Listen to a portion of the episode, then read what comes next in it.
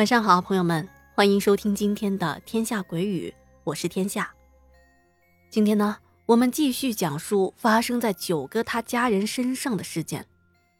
虽说这件事情啊是他的小舅妈遇到的，但九哥在现场目睹了小舅妈当时的种种情形，再加上啊，他也是亲耳听到了小舅妈对整个经历的描述。可以说啊，他是掌握了这个事件的第一手资料了。那话不多说，马上跟随着天下进入今天的故事。九哥说，在我大概七八岁的时候，小舅妈嫁到了我们家。她嫁过来之后啊，可以说是减轻了小舅不少的负担。勤劳踏实的小舅妈。不仅是把家里打理的井井有条，也是干农活的一把好手。他和小舅的感情很好，包括到现在啊，他和小舅上街呢，都还要手拉着手呢。村里人打趣他说：“啊，都一把年纪了，怎么还跟小姑娘一样腻歪呢？”他嘿嘿一笑说：“你管得着我吗？我乐意。”而舅妈知道我从小就没了母亲，所以对我呢也是格外的照顾。做了什么好吃的，总会第一时间叫我上她家吃饭。那时候，她和小舅还没有娃娃，可以说啊是把我当做亲儿子那么疼爱的。刚嫁过来的时候啊，新娘子嘛，对家里的事情也是很好奇的。当他听小舅说了我们家的事情之后，非常的惊讶。平时他对于村里的诡异传闻本身是心怀敬畏的，而对于这些无法解答的事件，也是抱着宁可信其有，不可信其无的态度。但是他自己也没想到啊，居然有一天自己也会碰上这样的事情，而且发生的那么的突然。舅妈遇上怪事的这一年，我十二岁，上初中了。那时候，我和奶奶已经搬离了我爸新盖的那座房子，住在了离小舅家不远的老房子里。那一天大概是晚上的九点半左右，我正写着作业呢，突然听到了村里响起了噼里啪啦的鞭炮声。既不是过年，也不是过节的，也没听说村里要办什么喜事和丧事，怎么大晚上的放鞭炮呢？当时啊，我心痒痒的就想出门看看，但是手里的作业还没写完呢，只能按耐住好奇的心，抓紧时间写作业了。到了十点半左右，我正准备上床睡觉呢。这时候，门外突然传来了很大的脚步声和吵闹声。我打开门一看，见到村里有不少的乡亲们都往我小舅家的方向跑去。哎呀，是不是舅舅家出了什么事了？我赶紧冲着屋内跟我奶奶喊了一声：“奶奶，我出去一下。”都这么晚了，你干啥去啊？我看我舅好像出事了，我去一下，马上就回来啊！说完，我就跑了出去。到了舅舅家，舅舅家的门槛上已经围了不少的邻居了，大伙儿正探头探脑的往屋里瞧，但是并没有人走到屋内，好像在顾忌着什么。我拨开了人群，挤进屋内，看到我舅妈躺在床上。额头上还盖了一块湿毛巾，身上啊盖了三床冬天盖的厚棉被。啊，舅舅，舅妈怎么了？哎，不知道啊，发烧了。接着，我得知舅妈可不是普通的发烧，而是出了吓人的事情了。难怪舅舅家门口围了那么多的人呢。舅舅说：“舅妈吃完晚饭后，就不知道跑到哪里去了。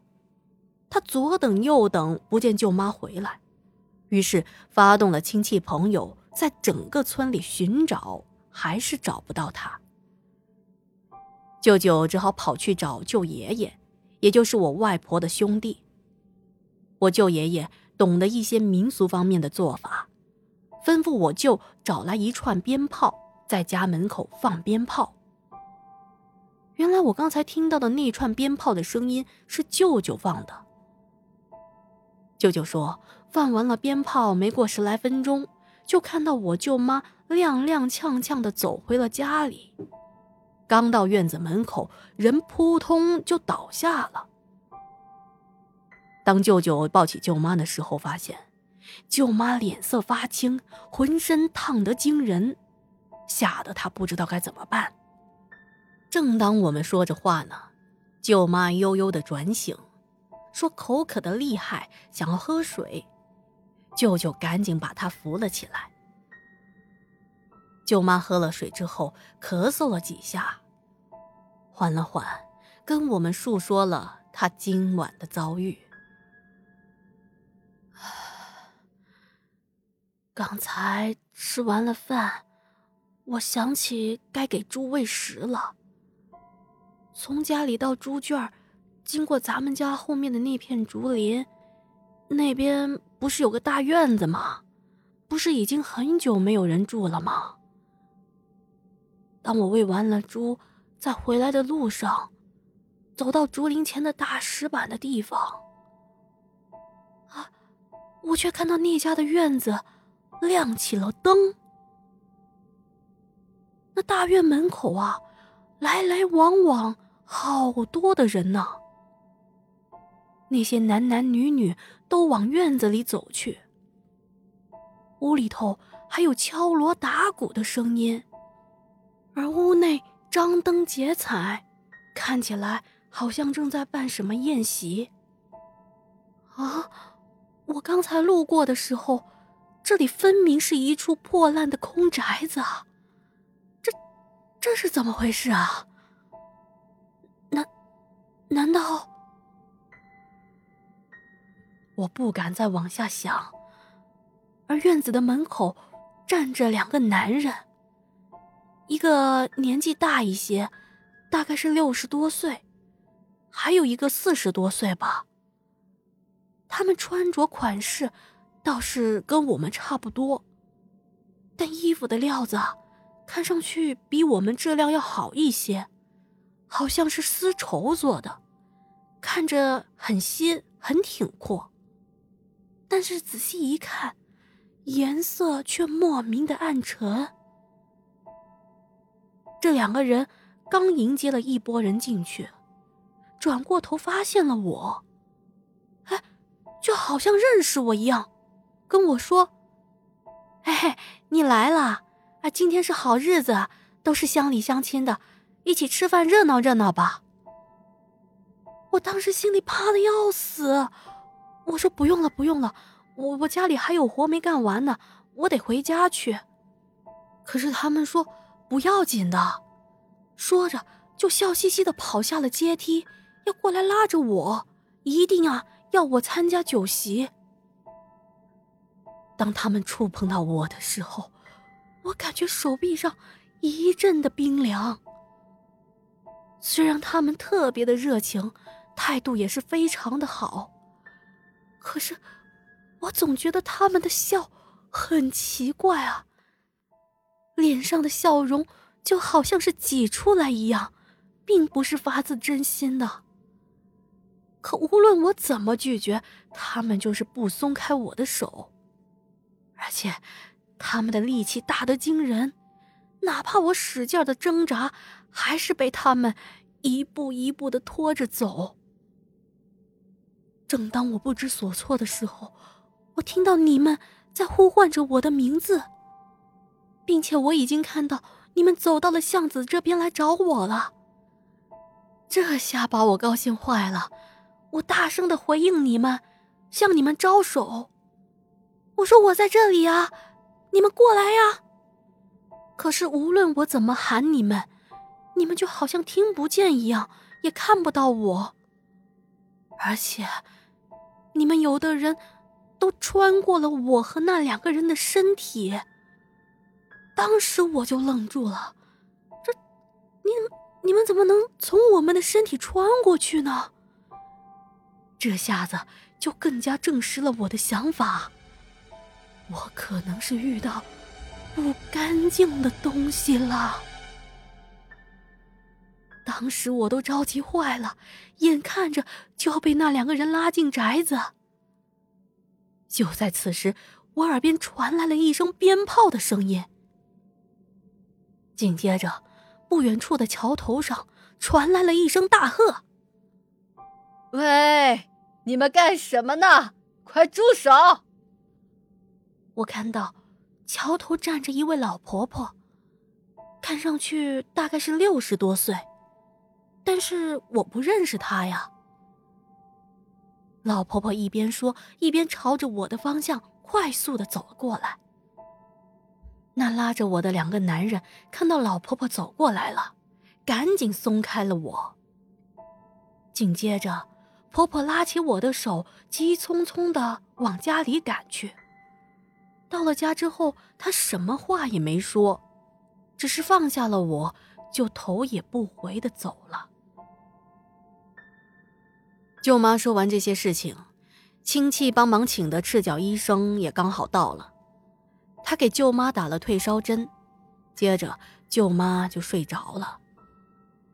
经过这段时间之后，舅妈病了很长的一段时间，直到调理了很久，才逐步的恢复了健康。当乡亲们听舅妈提到那一位拉她回家的老婆婆时，都说这老婆婆呀，很有可能是我的外婆。